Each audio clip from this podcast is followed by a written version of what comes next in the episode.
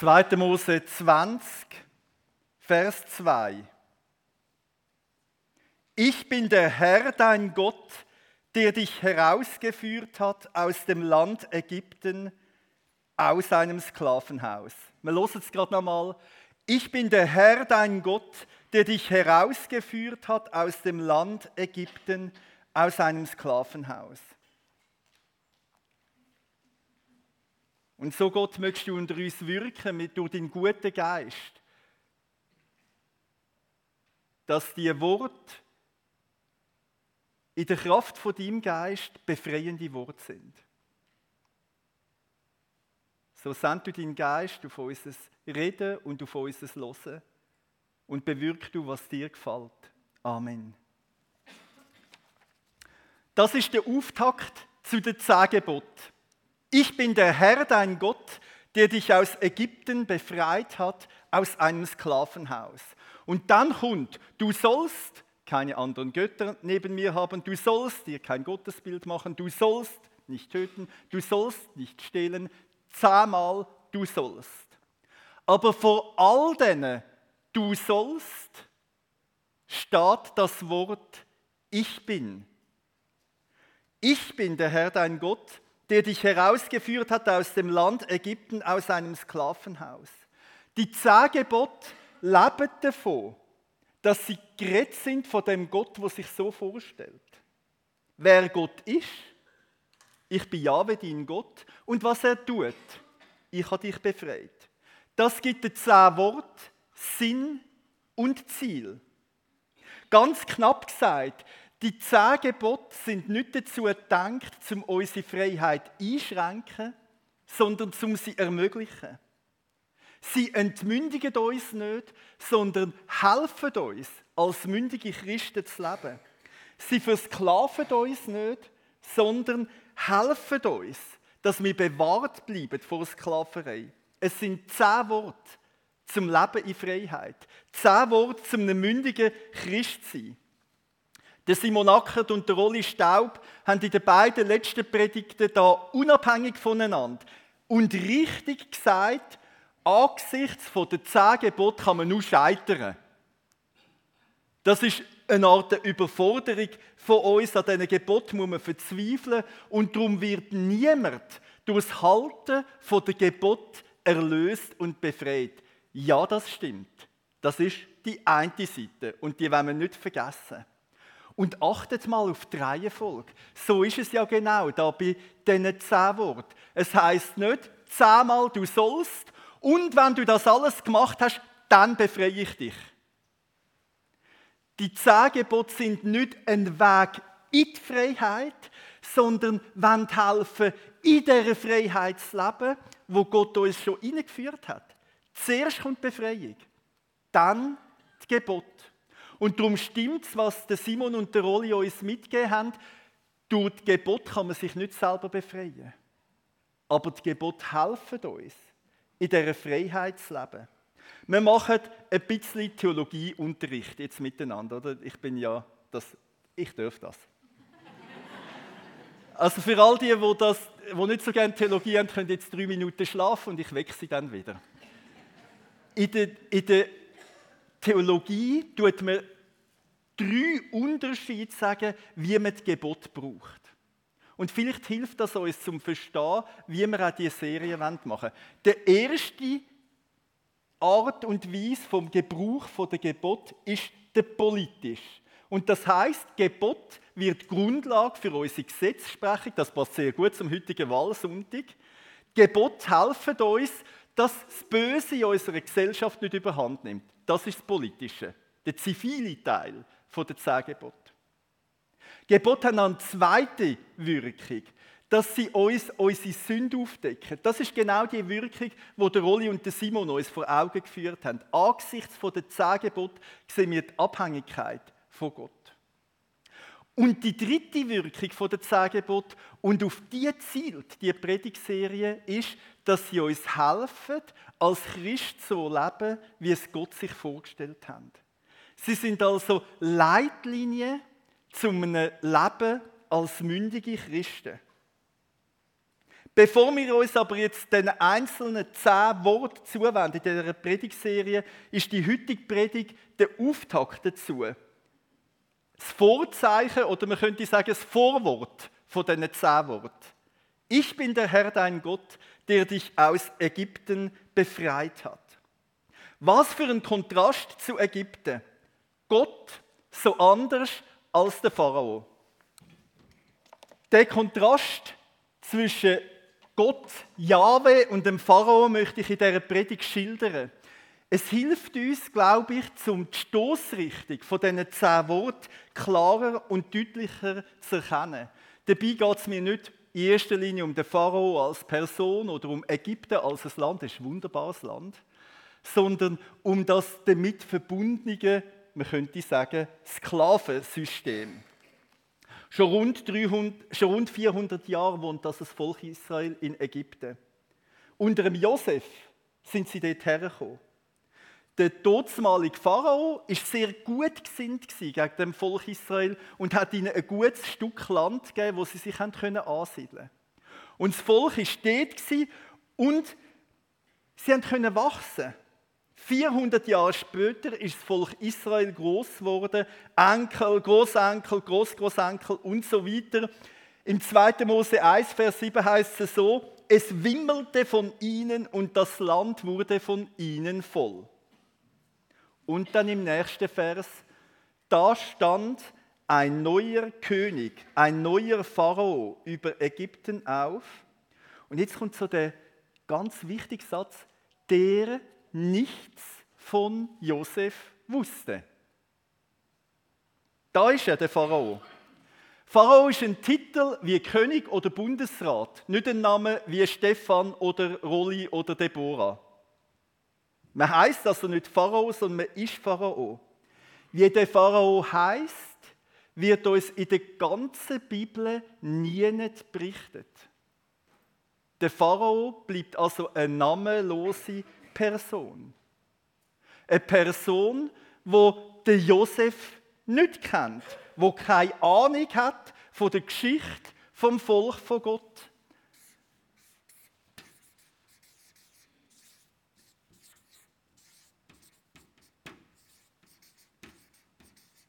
Der Pharao wird uns präsentiert als ein, ein Mensch ohne Namen und ohne Beziehung. Da steht er, distanziert, unpersönlich, uninteressiert am Josef und seinen Nachkommen, keine Ahnung von der Geschichte von Israel. Und jetzt hören wir nochmal die Einführung von diesen zehn Worten. Ich bin Jahwe, dein Gott. Was für ein total anderer Charakter. Gott stellt sich mit Namen vor, ich bin Jahwe, dein Gott. Und jetzt merken wir, es geht um Beziehung. Da schwingt alles mit, wenn Gott sich so vorstellt. Ich bin der Gott von Abraham, von Isaac und von Jakob. Ich bin der Gott, wo am Mose im Dornbusch erschienen ist. Jahwe, der, wo ich bin. Nicht nur irgendein Gott, sondern dein Gott. Der Gott, der mit dir ist, der Gott, der dich begleitet, der Gott, der dir näher ist, der Gott, der sich dir offenbart. Der Pharao versus Jahwe, der Kontrast könnte fast nicht stärker sein. Da der namenlose, unpersönliche Herrscher, da ein liebender Gott mit Namen und Beziehung. Es mag sein, dass du in deinem Umfeld Personen erfährst, die ein bisschen Pharao ähnlich sind. Das ist etwas extrem Unangenehmes. Namenlose Manager, unpersönliche Bürokraten, für die, wo man eigentlich nur ein Nümmerli ist, Personen, wo man das Gefühl hat, die sind distanziert, der kennt mich nicht, der interessiert sich nicht für mich als Mensch. Wie, wie gut tut es, wenn es Menschen gibt, die einen beim Namen nennen und sich mit Namen vorstellen. Ich würde euch liebst immer alle zusammen mit Namen begrüßen, und, äh, aber meine Schubladen wollen den Namen nicht ganz. so wie da. Und es kann sogar sein, dass das in meinem Umfeld passiert, dass Leute mich ein bisschen als Pharao leben, weil ich sie nicht beachte, weil ich sie nicht grüße, weil sie so sind. Aber schau noch, viel dramatischer wird es und das ist die Tragik vom, vom menschlichen Leben und die Verworrenheit, wie, wie unser Leben so verläuft, dass es kann sein dass wir Gott so erleben, ein bisschen als Pharao. Distanziert, unpersönlich, nicht interessiert an mir. Wenn es Momente gibt in deinem Leben, wo es dir so geht, oder wenn es dir auch heute Morgen so geht, dann lass dir das gesagt sein. Nicht von mir, sondern von Gott her. Ich bin Jahwe, dein Gott. Ein Gott, der dir näher kommt und wo dir näher ist. Ein Gott, der Beziehung sucht zu dir. Ein Gott, der sich dir mit Namen vorstellt. Keine unpersönliche Kraft irgendwo. Kein Manager, der nur Interesse an Zahlen hat. Nein, ein Gott voll Interesse an Menschen. Ein Gott, der Mensch wird in Jesus Christus und sich ganz mit dir verbindet. Schau, wenn du in Gott mehr Pharao siehst als Jahwe, dann kann ich dir versprechen, dann wirst du permanent Mühe haben mit diesen zehn Geboten. Weil du wirst die zehn Worte nur hören als Gebot von einem unterdrückenden Herrscher. Als eine Eingrenzung, als ein einschnürendes Korsett. Und deine Mühe mit diesen zehn Worten, die liegen dann aber nicht an diesen zehn Worten. Also ich werde jetzt deutlich, sondern die liegen an dir. Die liegen an dir und deiner Vorstellung von Gott. Und darum könnte es sein, dass es für dich heute dran ist, Bilder von Gott abzulegen, die zum Pharao passen, aber nicht zu Jahwe. Dich einzulassen auf den Gott, der sagt, ich bin dein Gott, wo dich aus der Sklaverei aus Ägypten befreit hat. Ja, das ist der Kontrast zwischen dem Pharao und dem Jahwe und er zeigt sich aber nicht nur in dem, wer die sind, sondern was für eine Absicht, dass sie haben mit dem Gebot wo sie aufstellen.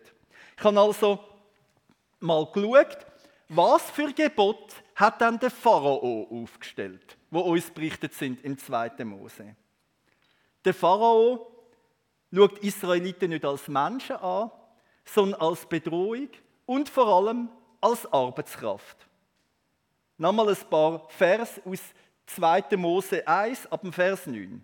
Pharao sagte zu seinem Volk, seht, das Volk der Israeliten ist uns zu groß und zu mächtig. Das hat ein bisschen Angst gehabt. Auf, wir wollen klug mit ihm umgehen, damit es sich nicht noch weiter mehrt. Das ist also Politmanagement.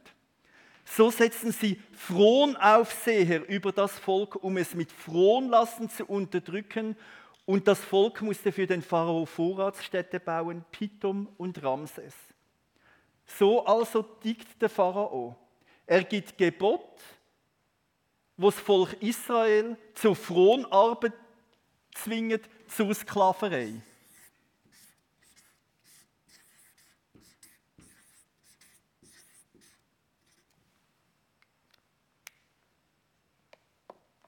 Dann kommen der Mose und Aaron.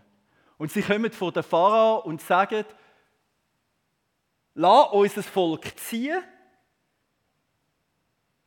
wir wollen aus Israel ausziehen, um unserem Gott zu dienen. Und die Reaktion vom Pharao, er zieht die Daumenschraube noch ein bisschen mehr an. 2. Mose 5, 18. Und nun geht und tut eure Arbeit. Häcksel wird euch nicht gegeben, doch die vorgeschriebene Zahl an Ziegeln müsst ihr abliefern. Schaffet. Schaffet mehr. Das ist das Gebot der Sklaverei. Leistung muss her. Und dann wird es noch dramatischer. Das Gebot an die Hebamme, wo der Pharao befiehlt, achtet bei der Geburt darauf von den Israeliten, ob es ein Bub oder ein Mädchen ist. Und wenn es ein Bub ist, tötet ihn. Das sind Sklaverei-Gebote. Es sind Gebote, die nicht zur Freiheit führen, sondern zur Unterdrückung. Sie führen nicht zum Leben, sondern zum Tod. Sklaverei heißt, Menschen werden als Mittel zum Zweck gebraucht. Du wirst verzweckt, missbraucht. Es geht nicht um dich als Person, es geht nur um das, was du tust, um deine Leistung, um deine Arbeitskraft. Du bist egal, nur deine Leistung zählt. Unterdrückt, auspresst wie eine Zitrone und weggerührt. Das ist ein Gefühl, wo uns trotz unserer Nützsklaverei mehr oder weniger im Kleinen schon beschleichen kann. Es ist das Gefühl, ich lebe nicht, sondern ich werde gelebt. Ich agiere nicht, sondern ich kann nur reagieren. Ich bin nicht aktiv, sondern passiv. Ich bestimme nicht, sondern werde bestimmt. Ich steuere nicht, sondern werde gesteuert. Ich bin getrieben, nicht frei. Das lohnt sich vielleicht einen Moment darüber nachzudenken, wo gibt es so Momente im Leben, wo ich merke, da bin ich getrieben. Getrieben von anderen Menschen, getrieben von Umständen, vielleicht sogar getrieben von mir selber. Da bin ich nicht frei in dem, was ich mache. Da bin ich gesteuert, fremdbestimmt. Schaut, und auch das gehört zu der Tragik vom Leben, dass das selbst im frömmsten Kreis passieren kann. Es passiert zum Beispiel dann, wenn ich das Gefühl habe, bei jeder Entscheidung muss ich mit meinem Seelsorger Rücksprache nehmen. Das ist nicht ein Zeichen von besonderer Geistlichkeit, sondern von besonderer Unmündigkeit. Ja, es gibt Phasen, da ist es ganz gut, dass man jemanden nebendran hat, der uns helfen kann, unser Leben, über unser Leben nachdenken. Aber es kommt ein Moment, wo du Verantwortung für dein Leben musst übernehmen Wo du dich nicht mehr kannst bestimmen lassen. Es wäre völlig dumm zum Denken, die FEG Riechen sorgt für meinen Glauben. Nein, die FEG Riechen sorgt nicht für deinen Glauben. Die FEG Riechen sorgt dafür, und das wäre unsere Aufgabe, und ich hoffe, wir geben uns Mühe, das einigermaßen gut zu tun. Die FEG Riechen sorgt dafür, dass du an die Quelle kommst, wo du deinen Glauben kannst nähren und pflegen. Aber du bist verantwortlich für wie du als Christ unterwegs bist. Und das kann man nicht delegieren. Freiheit kann man nicht delegieren. Freiheit meint dich.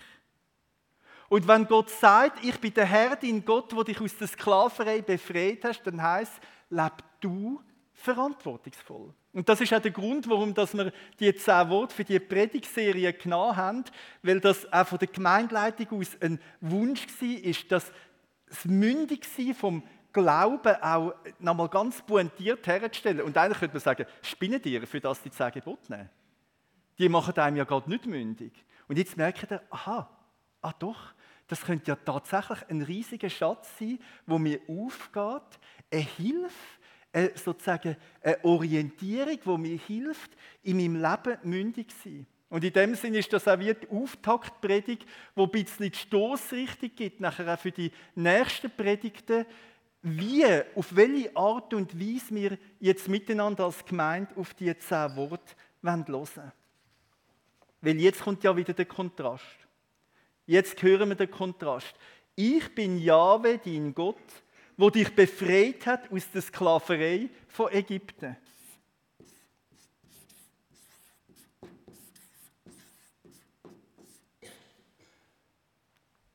Gott gibt nachher sicher nicht die zehn Gebote, um sie gerade wieder in die Sklaverei zu führen. Das wäre ja völlig absurd. Sondern es ist aus, der, aus dem Vorwort heraus ist die Stoßrichtung von diesen Wort so klar. Gott will, dass du in der Freiheit lebst. Und er weiß, wie viele Sachen das im Leben gibt, die dazu führen, dass wir wieder versklavt sind. Und so gelesen sind die zehn Worte ein Weg zur Freiheit. Gott will, dass du ein reifer, mündiger, freier Mensch bist. Nicht treiben, sondern aktiv. Jemand, der das Leben selber in die Hand nimmt. Wo nicht das Leben erfahrt nur aus der Opferrolle von bestimmten Umständen und Konstellationen, sondern wo aktiv sein Leben gestaltet und verantwortungsvoll handelt. Darum sind die zehn Worte nicht Worte zum Tod, sondern Worte zum Leben und zur Freiheit. Warum? Weil der Gott, wo sie redet, an dir als Mensch interessiert ist. Er ist daran interessiert, dass sich in dir entfaltet, was er in dich hineingelegt hat. Die zehn Worte sind also Motivationswort, Ermöglichungswort. Äh, modern heißt das Empowerment. Das ist sehr Empowerment, das Bekräftigungswort, wo dir Kraft gibt. Es sind Mutmacher zum Leben in der Freiheit. Gott unterdrückt dich nicht, sondern befreit dich aus der Unterdrückung. Es ist die Befreiung, wo die vollste Geltung in Jesus Christus bekommen hat. Johannes 8, 36. Wenn also der Sohn euch frei macht, werdet ihr wirklich frei sein. Schaut, das ist das Evangelium, die gute Botschaft. Dass Jesus Christus uns befreit aus der Macht vom Tod und von der Sünde und uns ausreißt aus der Klaue vom Bösen. Das hat ihn alles gekostet. Dafür hat er alles hingegeben. Sogar sein Leben und damit hat er alles gewonnen. Darum tun wir Jesus zu Recht anbeten als Herr von allen Herren und König von allen Königen. Das heißt aber, wenn Jesus der Herr ist, dann gibt es niemand mehr, kein anderer Mensch, keine andere Macht, wo einen Anspruch auf mein Leben kann geltend machen kann. Wenn ich zu Jesus Christus gehöre, bin ich von allen anderen Mächten befreit. Dann gehöre ich nur noch ihm. Darum, wenn er mein Herr ist, muss ich keine Angst mehr haben vor allen anderen, die sich als Herren aufspielen. Glaube heißt es eigentlich nichts anderes, dass ich mich mit Jesus verbinde. Und dass ich mich von ihm befreien lasse. Und so wie Gott zu mir sagt, ich bin dein Gott, so heißt nachher die Antwort vom Glauben, du bist mein Gott. Dir gehöre ich. Dir vertraue ich. Es ist so schön formuliert in dem Christuslied. In Christus ist mein ganzer Halt in der letzten Strophe. Nun hat der Tod die Macht verloren. Ich bin durch Christus neu geboren. Mein Leben liegt in seiner Hand vom ersten Atemzuge an. Und keine Macht in dieser Welt kann mich ihm rauben, der mich hält. Ja, das stimmt. Bis am Ende dieser Zeit, wenn er erscheint in Herrlichkeit. In der Freiheit soll und kann ich leben. Und damit zum dritten Unterschied. So unterschiedlich wie Pharao und Gott sind, so unterschiedlich wie die Absicht sind von ihrem Gebot, so unterschiedlich ist auch die Art vom Gehorsam, wo eingefordert wird als Antwort auf die Gebot. Im entmenschlichten Sklavensystem dient das Gebot der Unterdrückung. Gehorsam wird erzwungen.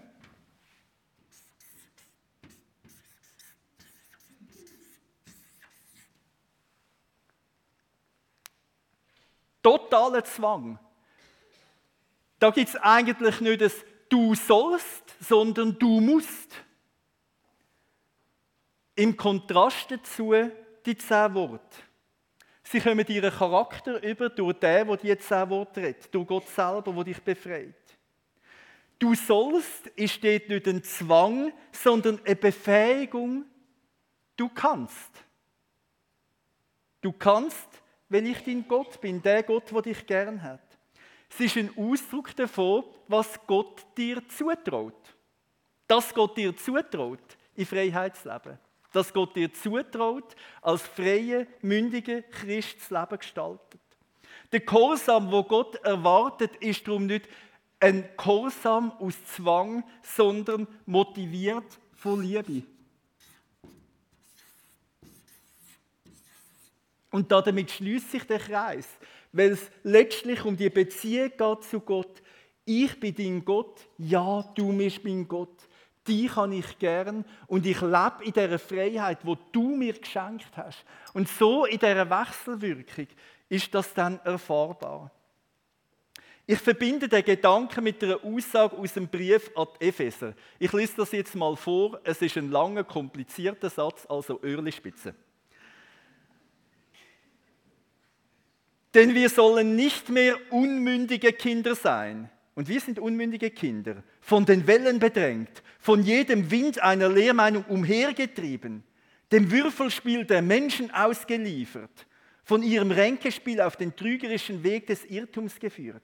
Wir sollen nicht mehr unmündige Kinder sein. Nicht Leute, die von außen getrieben werden, von allem, was da kommt. Nein, wir wollen aufrichtig sein in der Liebe und in allen Stücken hinwachsen zu ihm, der das Haupt ist, Christus. Der Epheser-Text ist eigentlich so äh, der neutestamentliche Paralleltext jetzt zu Ich bin der Herr, dein Gott, der dich aus Ägypten befreit hat. Nein, wir wollen nicht mehr unmündige Kinder sein, sondern mündig und das heißt hinwachsen zu Christus hin. Es ist ein Text, wo wir werden miteinander pflegen und lehren und beten in dieser Zeit von dieser Serie. Und zwar werden wir es so machen, dass nach jeder Predigt wir ein Lied hören, wo wir uns zusingen lassen weil der Gedanke nochmal vertieft von dem, was wir gehört haben. Es ist also dann nicht ein Lied zum Mitsingen, sondern zum Mitlosen. Eigentlich Fortsetzung von der Predigt in gesungener Form. Super, dass ihr das macht. Und nach dem Lied hören wir nochmal auf die Worte vom Epheser, wo es dann der Martin vorliest, und wir geben die Antwort mit einem gemeinsamen Gebet und sagen, ja, das wollen wir. Ja, in dieser Freiheit wollen wir leben. Unmündige Menschen, das sind Menschen im Sklavensystem. Trieben, hin und her gerührt, den Menschen ausgeliefert, fremdbestimmt. Mündige Menschen dagegen sind Menschen, die Verantwortung für ihre Lebensgestaltung übernehmen, die aus der Opferrolle austreten, die aktiv das Leben in die Hand nimmt. Ein mündiges Leben ist ein Leben, das von Wahrheit und Liebe prägt, ist ein Leben in der Freiheit, ein Leben in der wachsenden Beziehung zu dem, wo die Freiheit schenkt, zu Christus. Wenn du jetzt also in der Folgezeit die zehn Worte hörst, dann los nie die zehn Worte ohne das Vorwort. Sondern lass die zehn Worte als Wort von Gott. Und lass dich durch die zehn Worte zu einem mündigen Christsein bewegen. Vergiss nie, wie es anfängt. Ich bin der Herr, dein Gott, der dich herausgeführt hat aus dem Land Ägypten, aus einem Sklavenhaus. Amen.